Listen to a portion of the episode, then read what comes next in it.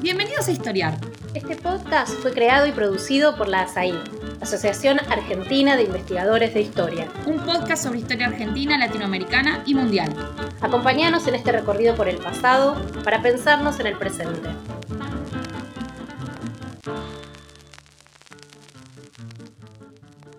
Bienvenidos a este podcast de Asaí. Estamos muy contentos de haber sido invitados a hablar hoy sobre la Casa de Brujas en la Europa moderna. Mi nombre es Carolina Lozada y voy a estar hablando con los dos mayores especialistas argentinos en este tema, Fabián Campañe y Agustín Méndez. En esta conversación vamos a abordar uno de los fenómenos más polémicos del periodo moderno, que ha traicionado mayor interés en las últimas décadas. Un fenómeno que se concentra en el periodo histórico, que pone los fundamentos institucionales, intelectuales, culturales e ideológicos del mundo en el que habitamos. Y digo polémico porque atrae, y sigue atrae, atraído y sigue atrayendo miradas diversas e interesadas, atravesadas por discursos culturales y de género, que lo han tornado en un dispositivo cultural que se aleja de su fuente histórica y que se reconvierte para dialogar con el presente, con sus problemas y, e interpretaciones. La Casa de Brujas moderna tiene una geografía, una cronología, que, y más aún con la expansión de la investigación en los últimos 40 años, la definen como un problema típicamente moderno, con implicancias y relaciones en el contexto histórico en el que se desarrolla. Sobre esto hablarán mucho mejor que yo Agustín Méndez, que es doctor en Historia por la Universidad de Buenos Aires, que actualmente es becario postdoctoral en CONICET, donde lleva adelante un proyecto que estudia el discurso demonológico y su relación con el desarrollo de la reforma protestante en Inglaterra durante la modernidad temprana, desde una perspectiva basada en la historia cultural e intelectual. En 2020, Agustín publicó El infierno está vacío, Casa de Brujas, Demonología y Reforma en la Inglaterra temprano-moderna, siglos XVI y XVII, en donde trabaja la Casa de Brujas en una geografía no central, pero que provoca nuevas preguntas e interesantes respuestas. También nos acompaña Fabián Campañe, que es doctor en Historia, titular de la materia Historia Moderna en la Facultad de Filosofía y Letras de la Universidad de Buenos Aires. Desde su tesis doctoral sobre la superstición en la modernidad ha publicado varios libros que en su mayoría lidian con problemas culturales vinculados, de alguna manera, a la Casa de Brujas y a la gestación de una demonología de tipo radical.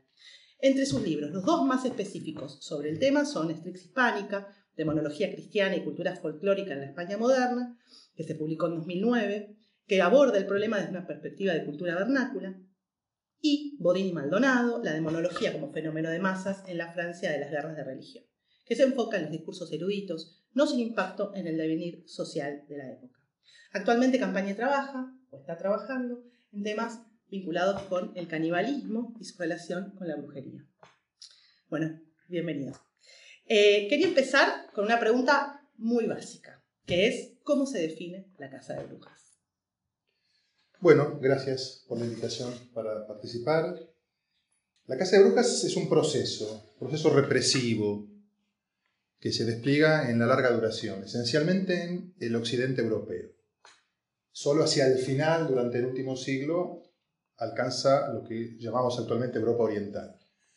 Yo suelo definirlo cuando le explico a los alumnos lo que fue en la Casa de Brujas, fenómeno que a mí me gusta llamar en realidad represión judicial de la brujería, porque me parece que es eh, menos colorido, pero más específico.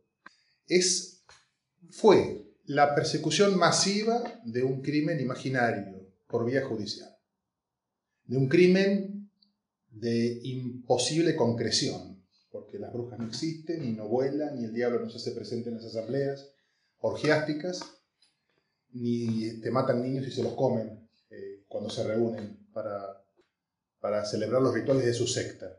Pero eso se creía y por eso se las perseguía y se los condenaba a la pena capital y además a suplicios particularmente severos. Eso en esencia fue la Casa de Brujas.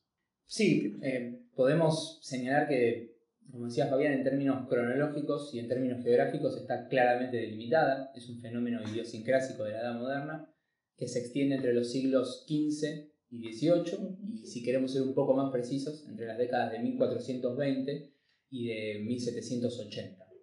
En términos geográficos, es cierto, es un fenómeno eminentemente europeo, especialmente de Europa Occidental, pero no debemos perder de vista que también se extendió hacia las colonias europeas en América, los territorios gobernados por España, Portugal e Inglaterra en el Nuevo Mundo. y particularmente el caso inglés es importante porque probablemente allí haya tenido lugar no la casa de brujas más severa de la historia, pero sí la más estudiada y la más célebre, que es la que tiene en la localidad de Salem, en la colonia de Massachusetts, su epicentro eh, más importante. Muy bien. Y mm, buenísimo. Y hablaban ustedes del tema de las regiones o de la regionalización de la casa de brujas. Hay regiones que sí tienen casa de brujas y regiones que no tienen casa de brujas. ¿Cómo es esto? ¿Cómo funciona? Sí, es...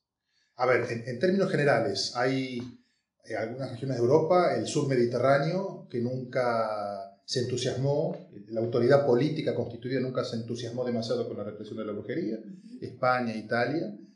Em, hay regiones centrales en Europa que sí fueron eh, extremadamente eh, perseguidoras de brujas, esencialmente Alemania, Suiza, los Países Bajos del Sur, regiones de Francia. Se estima que el 50% de las víctimas que por vía judicial produjo la casa de brujas fueron condenadas y ejecutadas en Alemania. Como se decía en la época, Deutschland, Mutter aller Hexen, ¿no? Alemania madre de todas las brujas. Pero a su vez dentro de Alemania, esto es lo curioso, y a veces es muy difícil de explicar, vos tenías ciudades donde la represión fue sumamente intensa, por ejemplo Würzburg, en el sur, que era capital de un pequeño principado episcopal y muy pocos kilómetros, como si dijéramos la distancia que hay entre Buenos Aires y La Plata, estaba la ciudad de Rottenburg, donde no hubo caseros, donde apenas hay tres o cuatro procesados y ejecutados en los dos o tres siglos de la Edad Moderna. Así que aún dentro de regiones donde la represión fue muy intensa, podían darse estas anomalías geográficas. Es muy, muy importante, y los especialistas estamos muy de acuerdo en esto, que hay que regionalizar el estudio de la casa de brujas si queremos sacar conclusiones que sean sólidas. Y además, como decía también Agustina, hay que tener muy en cuenta las diferencias temporales. No es lo mismo la represión de la brujería del siglo XV que en la segunda mitad del siglo XVI que en la segunda mitad del siglo XVII. Hay que tener mucho cuidado con generalizar cuando se tratan de entender estos procesos. O sea, es un fenómeno general con sus particularidades.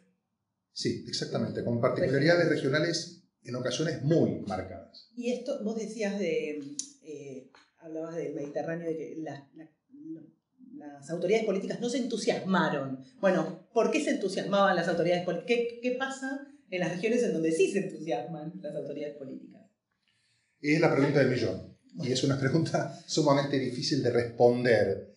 Eh, es la cuestión de las causas de la casa de brujas. La casa de brujas evidentemente es un fenómeno que puede ser exigido desde abajo, es decir, la población, los habitantes de una región pueden pedir a la autoridad, sea esta laica o eclesiástica, persigan a las brujas que nos están dañando, que están destruyendo nuestras cosechas, están matando a nuestros niños o secando la leche de nuestras vacas. Pero si la autoridad no, no acepta el desafío, no toma el guante y no, no inicia, no da inicio a la represión, la represión no tiene lugar. Así que hay un diálogo y una retroalimentación entre el pedido desde abajo y la aceptación de la necesidad de reprimir desde arriba. Ahora, ¿por qué las autoridades aceptan reprimir en un momento y no en otro? No es fácil de, de, responder. De nuevo, yo creo que la explicación siempre es regional y siempre es local, pero puedo dar un, dato que hay cierta relación entre la debilidad del poder político local y la Casa de Brujas. Cuanto más débil el poder, cuanto menos consolidado, cuanto más desafiado, parecería que más necesidad sintió de atacar esta secta imaginaria de adoradores del demonio. Cuanto más fuerte el Estado moderno, aparentemente menos necesidad sintió de llevar adelante la represión. El ejemplo es Francia. La Francia del absolutismo, la Francia de los Luises, la Francia del siglo XVII, como corona, como monarquía, como poder centralizado, no tuvo el menor entusiasmo en la represión de la brujería y cuando en apelación las sentencias de muerte dictadas por los tribunales inferiores, señoriales, llegaba a París, el Parlamento de París, inefectivamente, en el siglo XVII, revoca las condenas a muerte por condenas menos severas. Y es una autoridad muy fuerte ¿no? y muy consolidada. Es el paradigma del absolutismo. Eh, y, en el, y en el caso de, bueno, el caso inglés, ah, eh, eh la particularidad del caso inglés. Sí, em, primero quería retomar algo que había dicho Fabián cuando lo definió como la persecución masiva de un crimen imaginario. Y ahí yo creo que las cifras pueden ayudarnos a entender qué tan masiva fue la represión. Estamos hablando que a lo largo de los tres siglos en los cuales se extendió el fenómeno de la persecución de la brujería, se calcula actualmente que habría habido alrededor de 100.000 personas distintas acusadas formalmente y juzgadas formalmente por este delito, de las cuales también se calcula actualmente la mitad, alrededor de 50.000, habrían sido encontrados culpables y ejecutados en tanto brujos en la hoguera o en la horca, dependiendo de la región donde esto hubiera ocurrido. Y yendo a la cuestión de la especificidad de Inglaterra, eh, fue un territorio, si se quiere, periférico a la represión de la brujería. Estamos hablando que entre el siglo XVI y la década del 80 del siglo XVII, ¿sí? el, el abanico de tiempo que va entre la primera ejecución por brujería, 1566, y la última, 1682, hubo alrededor de 2.000 juicios. ¿sí? En total, 2.000 más bien personas juzgadas por el delito de brujería. Y se calcula que 500 fueron ejecutadas. Por lo tanto, es un número, eh, si se lo compara con los territorios germanoparlantes del Sacro Imperio Romano Germánico, eh, menor, mucho Incluso con el número general también. Incluso con el número, con el número general. Eh, bueno, allí la particularidad fue, acá también tenemos un poder político centralizado, eh, rápidamente, pero sobre todo tenemos un sistema judicial centralizado que mm, desde Londres periódicamente partía a las distintas jurisdicciones que componían el Reino de Inglaterra para eh, ejercer la justicia, llevar adelante los juicios de los distintos crímenes que se cometían, la brujería entre ellos. Lo que vamos a tener es que siempre el Poder Judicial Centralizado de Inglaterra mantuvo un control considerable sobre los juicios, por lo tanto, en la mayor parte del periodo que va entre el 16 y el 17, hubo una cantidad limitada de juicios y las acusaciones dentro de esos juicios no solían espiralizar. No había acusación de la acusación de la acusación, lo que provocaba un aumento exponencial de las acusaciones primero y las ejecuciones después. Pero hubo un periodo particular de la historia de Inglaterra, que es el periodo de la guerra civil de la década del 40 del siglo XVII, donde se produjo la única casa de brujas en territorio inglés que tuvo eh, carácter, características y una evolución semejante a la que podríamos encontrar en algunas regiones de Francia o en los territorios alemanes.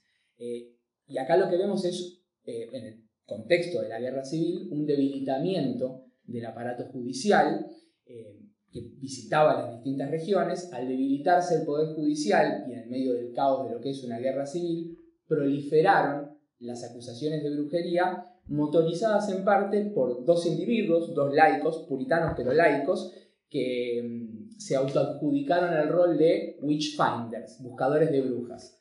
Eh, y eso provocó en esta intervención de estos laicos, a quien nadie había apuntado para esa función, que aprovecharan de estas tensiones internas para comenzar investigaciones de manera autónoma, que luego fueron apoyadas por esta autoridad judicial debilitada, y que provocó que en dos años hubiera más de 200 acusaciones y 100 ejecutados, es decir, el 10% del total de las personas que se juzgó por brujería en Inglaterra y una quinta parte del total de ejecutados. ¿Es una figura común el Witchfinder?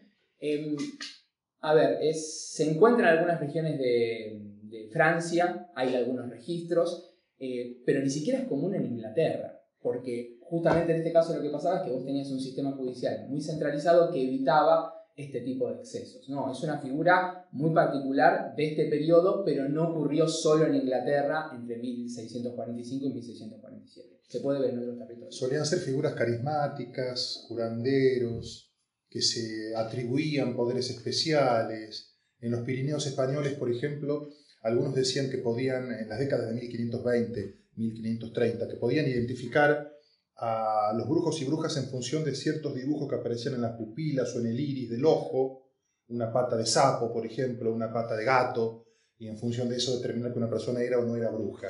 En general, la autoridad eclesiástica jamás les, les prestó atención o, o, utilizó su testimonio como válido, sino más bien son los juicios que impulsaban los eh, consejos laicos, consejos campesinos, que con menor formación jurídica, era una justicia más lega, menos profesional, solía confiar en lo que decían estos especialistas. Así que era magia contra magia, ¿no? Era una, una forma eh, jurídica muy particular de, Sí, sí, sí, de como- identi- de identificar a los. Como a prueba los de culpabilidad. Como prueba de culpabilidad, eh, claro, claro. Em, y ya que estamos hablando de las acusaciones, eh, me interesaba preguntarles de qué se acusa, digamos, de qué es este crimen imaginario del que, del que estamos hablando. La pregunta es importante para, para entender la diferencia entre la brujería renacentista o, del primer barroco y otros crímenes relacionados con la magia que se pudieron haber este, perseguido en otros momentos de la historia.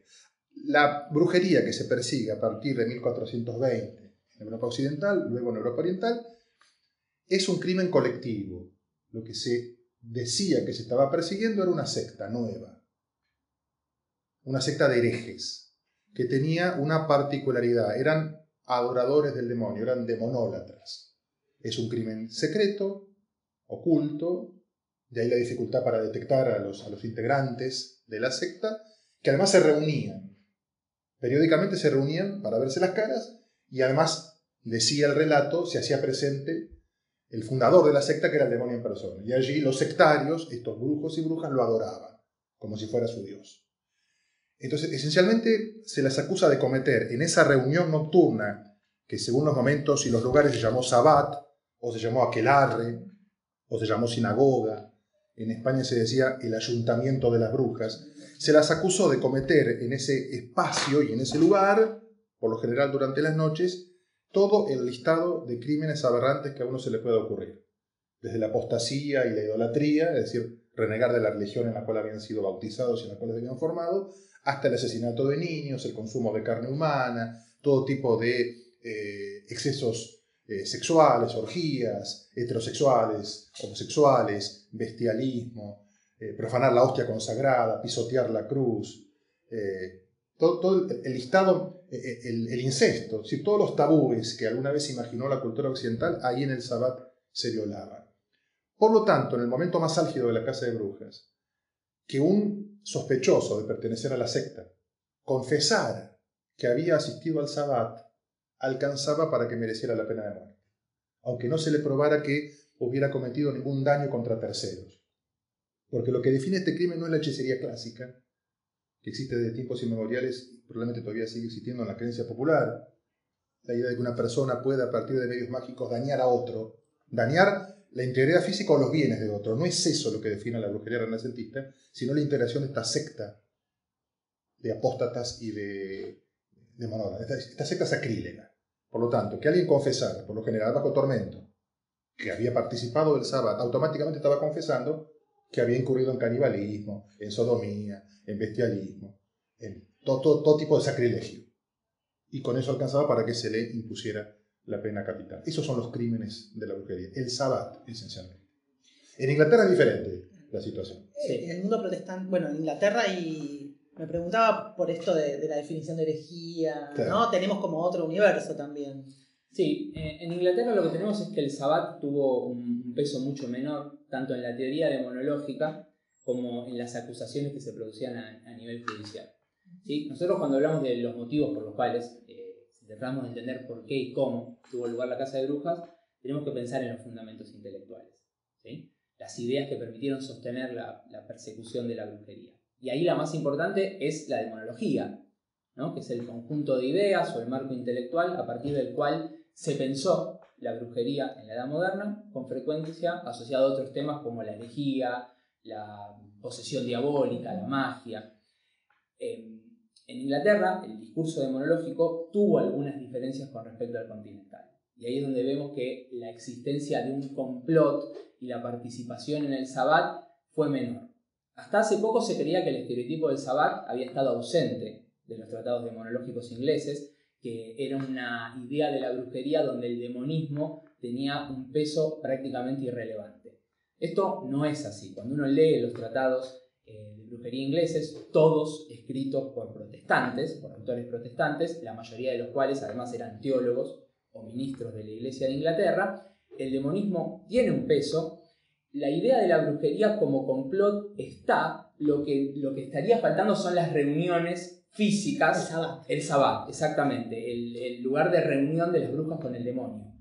Pero a pesar de eso, la idea de la brujería en Inglaterra re, refrenda, refuerza la idea de que las brujas son apóstatas, son idólatras, que establecieron un, pacto con Satán, que se cambiaron de bando, que traicionaron a la divinidad. Acá también es muy fuerte la idea del enemigo interno, porque pensemos que las brujas eh, o los brujos ¿sí? nacen en una comunidad cristiana, se desarrollan como cristianos y hay un momento, son bautizados, respetan los sacramentos, y hay un momento de la historia donde deciden abjurar de la fe cristiana, estableciendo un pacto con el enemigo, con Satán. Bueno, esta idea está presente en Inglaterra.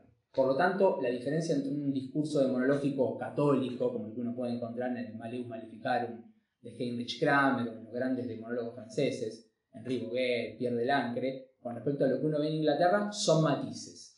Falta el sabbat, sí, pero la idea del complot, la idea del enemigo interno, el demonismo, incluso las relaciones sexuales con demonios, están, existen.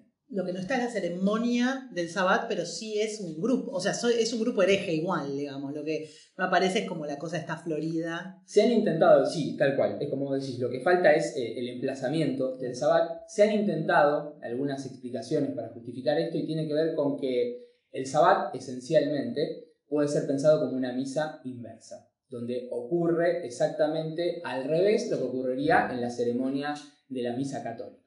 En Inglaterra estamos en un territorio protestante, donde la misa en sí misma es vista como una inversión. La misa correcta es vista como una inversión de todo lo que es deseable. Es de idolatría. Exactamente, la misa misma es un hecho de idolatría, por eso no hacía falta crear una ceremonia imaginaria donde esos valores se invirtieran, porque lo que las prácticas ya estaban invertidas, ya, eran perversas. De todas maneras, la mayor o menor relación con la herejía no es un tema menor. En el continente, evidentemente, la relación es mayor. En Inglaterra la relación es menor. Eh, pero eso, por ejemplo, tiene implicancias en el tipo de suplicio. Si la brujería está muy asociada a la herejía tradicional, esencialmente, más que al daño que se inflige a terceros, bueno, la pena que corresponde es el suplicio por el fuego. Por eso en el continente las brujas, los brujos, son condenados a la hoguera.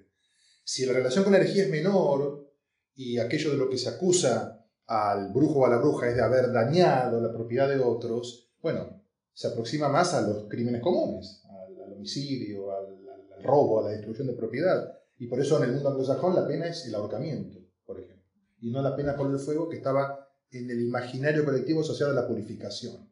¿no? porque es un poco el adelanto de la pena del infierno que le espera a esa persona por haber cometido crímenes atroces poco menos que, imperdonables.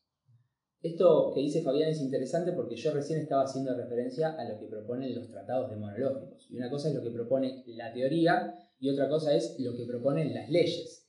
En Inglaterra, las leyes para la represión de la brujería, alrededor de la Edad Moderna hubo cuatro distintas. Pero a grandes rasgos son muy semejantes porque en las leyes sí el demonismo, la idea de herejía y de apostasía tiene un peso menor.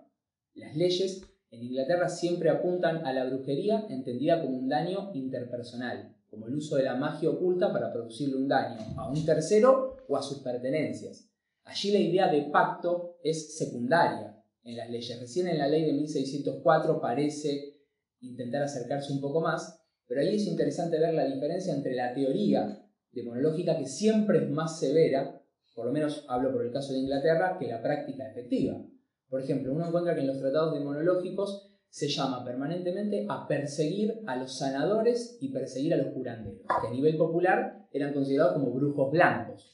La gente creía que estos curanderos tenían poderes mágicos, pero para hacer el bien, para curar. Bueno, para los teólogos, los brujos blancos y los brujos negros, los que curaban y los que hacían daño, eran brujos igual, porque lo que definía el delito era el pacto con el demonio. No importaba para qué usabas el poder que venía después de ese pacto. Bueno, las leyes no estaban basadas en estos principios, apuntaban más al daño interpersonal. Este es el podcast de ASAIG, la Asociación Argentina de Investigadores en Historia. Te invitamos a asociarte y a seguirnos en las redes, en Twitter, en Facebook e Instagram. Toda la información sobre la asociación la puedes encontrar en nuestra página asaig.org.ar. Te esperamos todos los sábados con un nuevo episodio de Historiar sobre los grandes temas de nuestro pasado, abordados por especialistas e historiadores profesionales de manera cordial pero rigurosa. Seguimos con nuestro episodio de hoy. Es interesante una cosa que, que vienen diciendo los dos, que tiene que ver con quién digamos, ¿quiénes son los que llevan adelante los juicios? Estamos hablando de un proceso judicial llevado adelante por eh, funcionarios del Estado, si se quiere, eh, funcionarios estatales, cuando es un delito que tiene que ver con lo religioso. Bueno, exceptuando esto del daño personal, que sí, quizás se parece más, eh, digo, nuestro esquema de, de la justicia contemporánea, no entraría un delito de este tipo. Claro, bueno, porque es, es un periodo de la historia en que el proceso de secularización está apenas comenzando y son estados que se conciben, aunque sea poder civil, aunque sea autoridad laica y secular, se conciben como estados sagrados.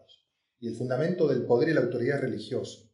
Entonces, no tenemos que pensar que el único interesado en custodiar la pureza religiosa era la autoridad eclesiástica, porque la autoridad política también tiene como fundamento la religión. Entonces, no es la Inquisición la que persigue las brujas. La Inquisición tiene un papel en la represión judicial de la brujería en el siglo XV. Es una Inquisición medieval, no es la Inquisición moderna, es una Inquisición itinerante, poco institucionalizada, más bien personalizada. Tuvo, mucha, tuvo un papel importante en la construcción del estereotipo del sabbat y en la difusión del estereotipo del sabbat. Y muchos grandes procesos del siglo XV son llevados adelante por la Inquisición.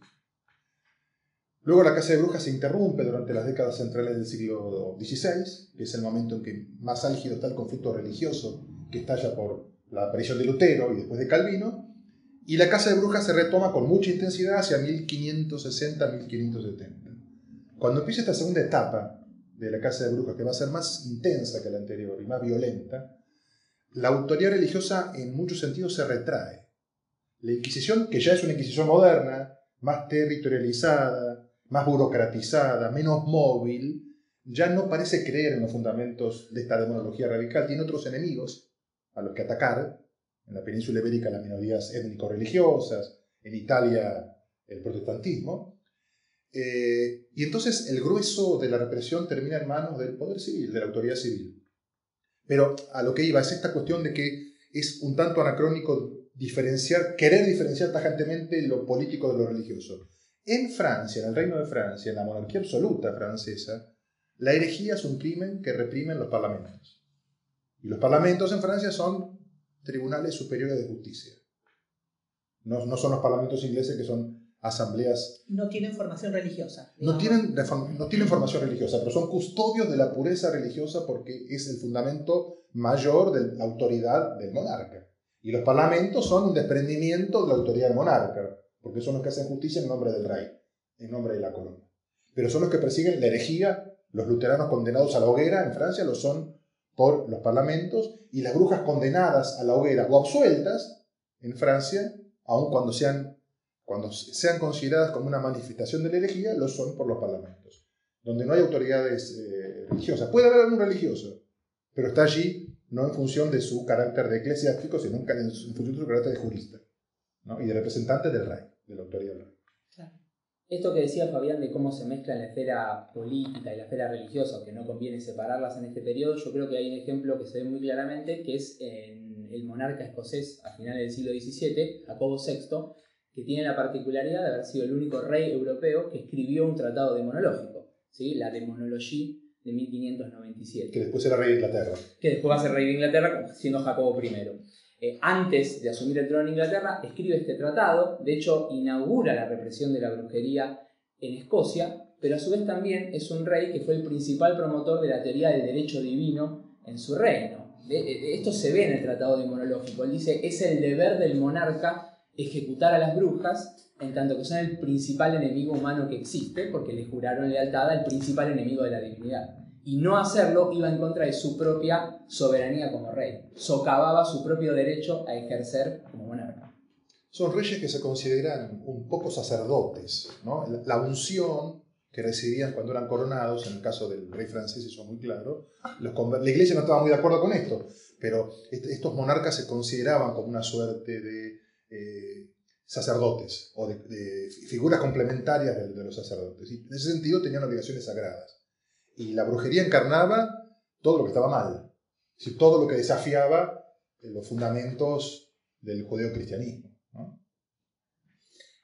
Eh, me, preguntaba también, cuando, cuando estaban hablando, eh, quiénes son los sujetos acusados de brujería, quiénes son digamos, hay una preferencia para acusar a determinados sujetos, si no, ¿no?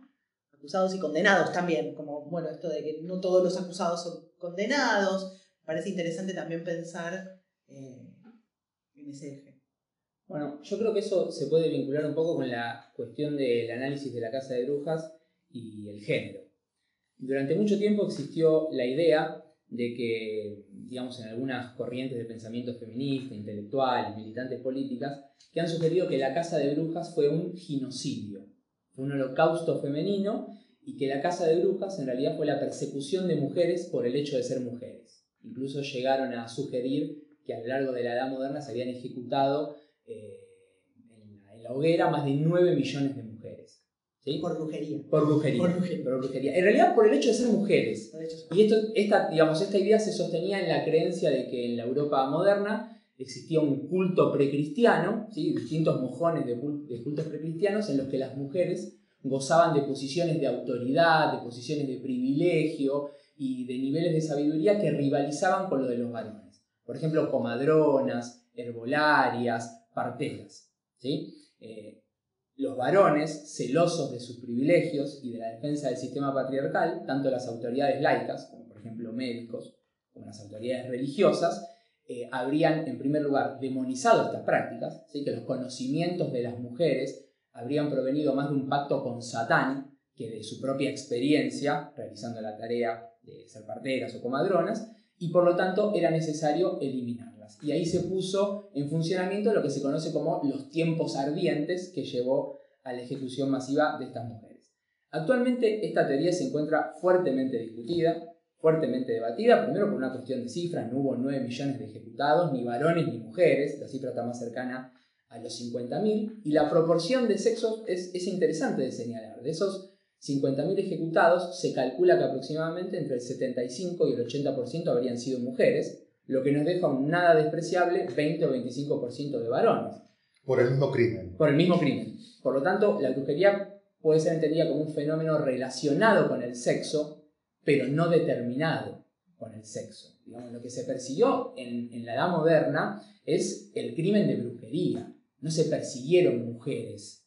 ¿sí? Ahora, eh, lo que se perseguía era, la herejía, era la apostasía, y en la teoría no hay nada que impida pensar que un varón puede establecer un pacto con el demonio y que producto de eso puede producir daño por medio de magia nociva. Ahora, que nosotros aceptemos estas críticas y digamos que el crimen de brujería no es un crimen de, de mujeres, sí nos obliga a pensar que la brujería es un crimen asociado con lo femenino. Porque cuando nosotros leemos la teoría demonológica, a los brujos, varones, se lo suele describir con características que en esa época y desde la antigüedad clásica se asociaban con lo femenino.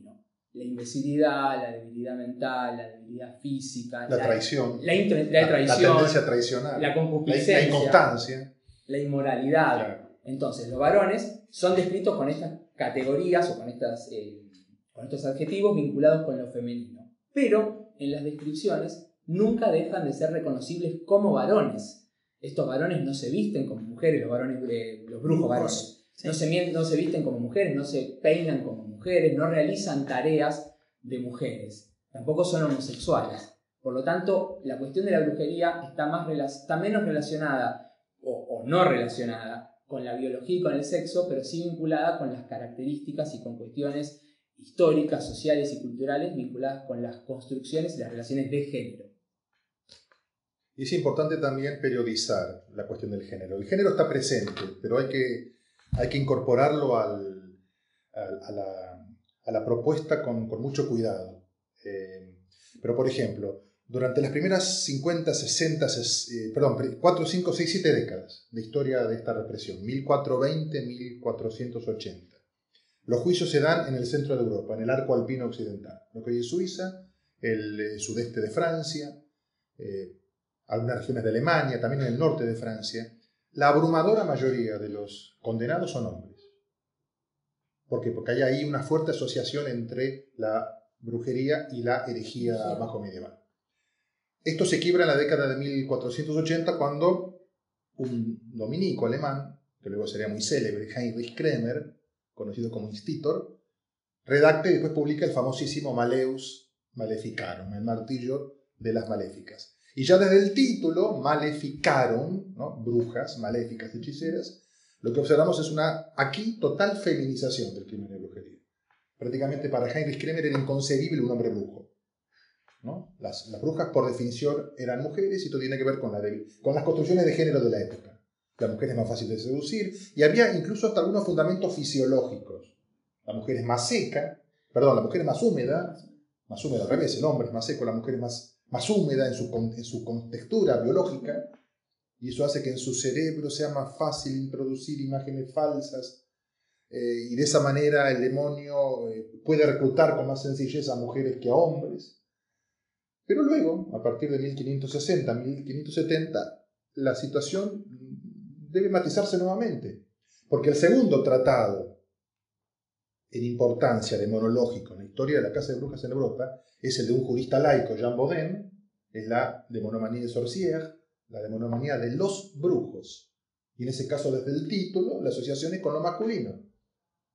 Y en 1589 se publica en Europa el tratado demonológico escrito por un teólogo más importante desde el Maleus, y de nuevo en el título, el crimen aparece masculinizado.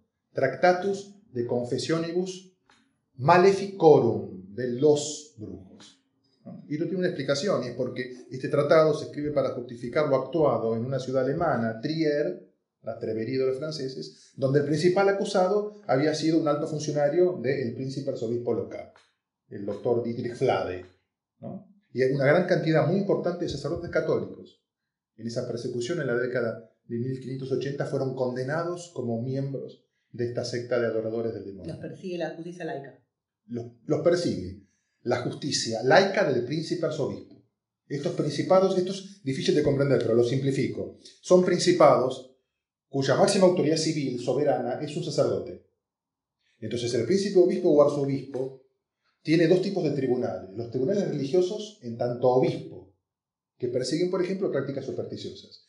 Y los tribunales civiles, que persiguen crímenes comunes, en tanto príncipe. Bueno, son estos, eh, estos este, tribunales laicos, en nombre de un príncipe arzobispo, los que persiguen en estos casos a la brujería. Así que no se rompe ese principio de que es el Estado moderno, más que la Iglesia moderna, la que durante el periodo de mayor intensidad en la represión persigue a este delito nada te salvaba de una acusación de brujería. Digamos, a nivel de clase también hay, hay un componente de los sectores... El grueso de los acusados fueron, vamos a sí, fueron campesinos, sectores populares, iletrados, analfabetos, pero hay, hay hubo, y es muy difícil, no te, no te puedo decir un porcentaje, pero hay, eh, hay momentos de la represión en que los sectores dirigentes de la élite también podían ser acusados. Cuanto más duraba la represión, más chances de que terminaran siendo acusados, por ejemplo, los, los, integrantes de la corporación municipal local. Y cuando eso ocurría, por lo general la casa de brujas terminaba. Cuando dejaba de ser un instrumento disciplinador, donde la mayoría de las víctimas surgían del campesinado, de los sectores populares, da la sensación de que la autoridad comprendía que los beneficios de esta, de esta instancia represiva en particular eran menores que los perjuicios. En vez de ordenar, empezaba a desordenar. ¿no? En vez de disciplinar, empezaba a generar anarquía y caos donde la acusación era de todos contra todos. Pero no, no se podría decir que la élite se dio a salvo de las acusaciones de brujería. Eh, y me pregunto yo también que en, algún momento esto se termina. ¿Qué pasa? ¿No? ¿Qué, ¿Qué, pasa? Que desaparece esto como crimen, que deja de ser eh, perseguido este crimen imaginario que desaparece ¿no? de, de, Eso es interesante porque cuando uno lee las, eh, las clasificaciones temporales, las cronologías de la Casa de Brujas desarrolladas por distintos historiadores, la última etapa es la de la decriminalización, ¿no? la descriminalización. Ahora, lo curioso es que suele ser un periodo extremadamente extenso, que suele extenderse entre 1630 y 1780. Estamos hablando de más de 150 años en un fenómeno que duró 300. Por lo tanto, la descriminalización, de manera dispar en todos los territorios donde la Casa de Brujas existió, habría durado la mitad de lo que duró la persecución efectivamente hablando. Pero más allá de que esto, de que es un proceso, tanto como lo fue la formación del estereotipo de la bruja, tenemos que tener en cuenta que hay eh, cuestiones para hablar de la descriminalización judiciales y políticas. En primer lugar hay que advertir que el escepticismo con respecto a la idea de esta nueva secta de brujos existió desde los comienzos, lo que se suele llamar el escepticismo educado, que se, que se basaba, por ejemplo, en ideas como el sentido común. Digamos, ¿Alguien vio alguna vez una bruja volar? ¿Alguien vio alguna vez una reunión de demonios con brujos? Digamos, ese tipo de, de desafíos se planteaba. Pero también se proponía que las brujas de las que hablaban los demonólogos no tenían, por ejemplo, base bíblica. Porque la Biblia, hablaría de brujos, pero estos escépticos plantean, los brujos de la Biblia serían adivinadores, envenenadores, no eran brujas que tenían relaciones sexuales con demonios en reuniones multitudinarias. ¿sí? Por lo tanto, este tipo de discusiones eh, existió siempre. Las, explicaciones son de origen natural para explicar las desgracias que sufre una persona, no el poder oculto de un vecino. Por lo tanto, no debemos buscar ahí el, centro del proceso de descriminalización. Vamos a lo judicial y a lo político. En términos judiciales, se debió a una mejora sustancial de los estándares de prueba exigidos por los tribunales para juzgar el delito y para condenar el delito. Eh, empezamos a hablar de descriminalización cuando vemos que se empieza a abandonar el uso de la tortura judicial, que por la aplicación del dolor físico obligaba a una persona a eh, confesar cualquier clase de delito que se le intentara adjudicar. También es importante el hecho de que ya no se dejara eh, declarar como testigos a los niños, no se permitiera que una bruja condenada pudiera acusar a otras personas. Eso fue marcando un mejoramiento de los estándares de prueba. También se dejaron de utilizar evidencias basadas en los resabios de las sordarías medievales. Muchos tribunales aceptaban, por ejemplo, como evidencia, que si una persona acusada de brujería no lloraba, eso demostraba que era bruja. Si flotaba en el agua. Si flotaba en el agua, se la tiraba a un banco de agua, un lago, una laguna, y si la persona flotaba, el agua, que es un elemento divino, la rechazaba, la expulsaba. y eso era prueba. Eso era, considerado una prueba, sí.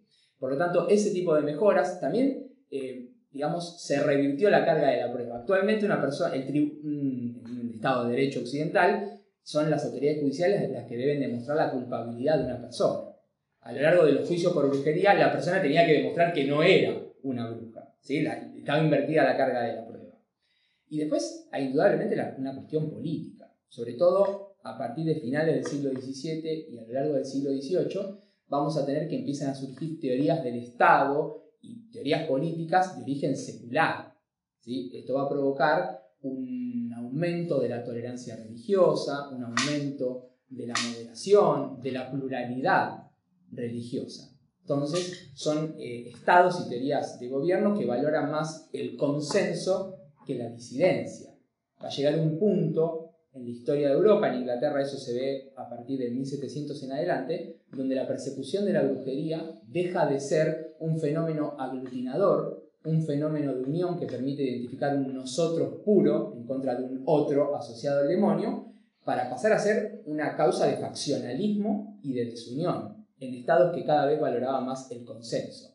Entonces eso tiene que ver, y si lo queremos reducir cuestiones, a categorías de la filosofía inglesa del periodo, estamos viendo la transición del estado de guerra jovesiano, de todos contra todos, si se quiere a teorías contractualistas más vinculadas con Locke. En esa larga transición, y que a su vez es una simplificación por mi parte, se ve una, una, el inicio del proceso de descriminalización, o la maduración. Esto se ve claramente en España, la cuestión de cómo la praxis judicial o las limitaciones de la, de la praxis judicial muchas veces tuvieron más peso que la elaboración teórica es lo que sucede con el famoso caso de las brujas de Sugarramurdi.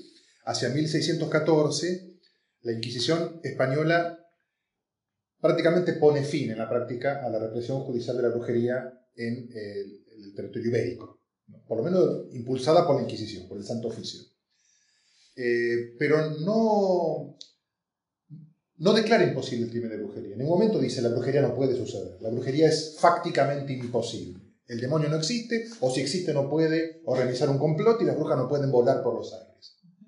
Lo que dice es, eh, lo que hace es eh, poner tantas dificultades para probar el hecho, es decir, volver tan exigente la construcción de la prueba judicial, que en la práctica, sin abolir el delito, tornó imposible los juicios por brujería. Entonces dejaron de llevarse adelante porque simplemente... Porque no imaginario. porque, bueno, porque, claro, al ser imaginario y al ser oculto, y al no producirse la luz del día, las pruebas que se requerían eran muy difíciles de conseguir y si no se podían conseguir no se podía procesar. Y uno de los libros eh, escépticos más importantes y más influyentes y que algunos dicen habría puesto fin a la casa de brujas donde más feroz era, que es en Alemania, es a principios de la década de 1630 un jesuita alemán, Friedrich Spee, que se llama Cautio Criminalis, eh, precaución criminal. Este es un hombre que era confesor de mujeres ya condenadas por brujería, que prontas a subir a la hoguera y a sufrir ese espantoso suplicio, se confesaban con él, y él terminó convenciéndose que eran todas inocentes, que ellas habían confesado producto del tormento judicial. Y escribe un libro en primer momento con seudónimo. Pero tanta influencia tuvo, fue tan contundente el argumento. Y fíjate que de nuevo él no dice, la brujería es imposible, el demonio no existe, esto es una fantasía. Y dice, es posible que exista, pero la justicia humana con las herramientas que posee no puede combatir, eh, combatir ese crimen sin dejar en el camino gran cantidad de inocentes.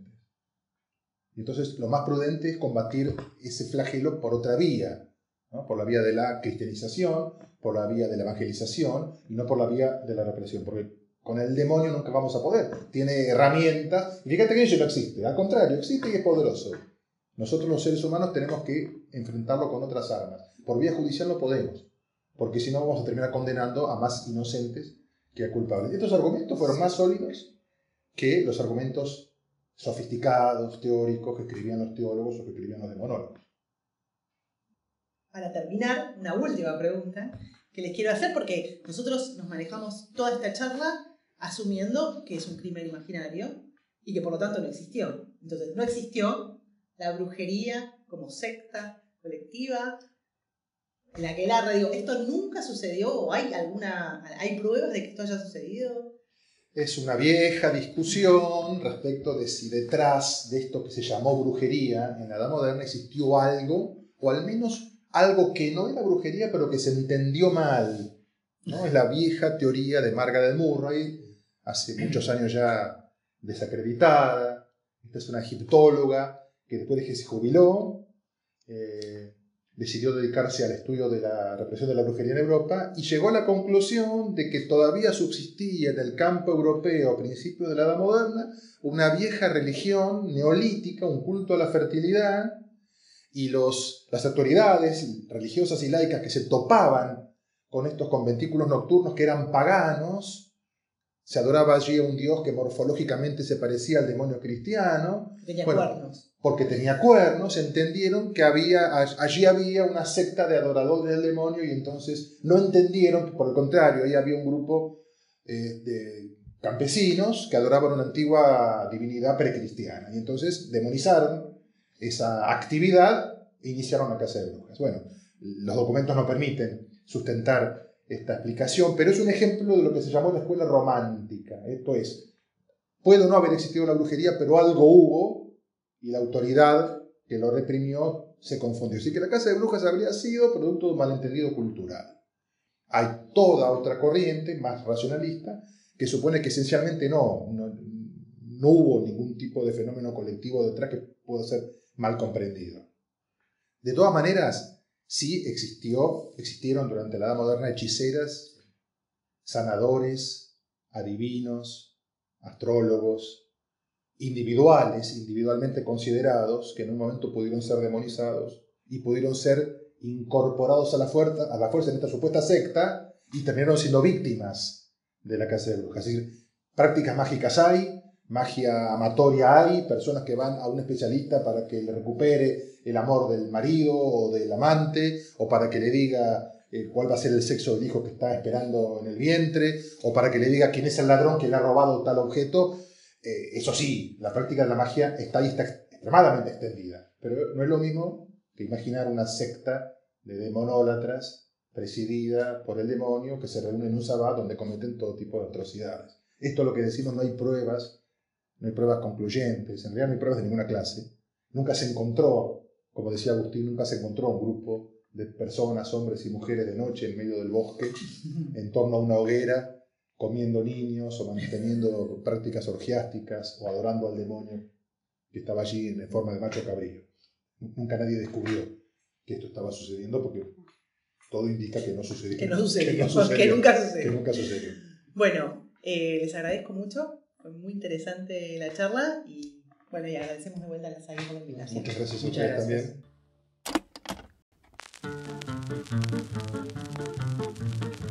Esto fue un nuevo episodio de Historiar, el podcast de la SAI. Les agradecemos mucho que hayan estado con nosotros y nos encontramos el sábado que viene para un nuevo episodio.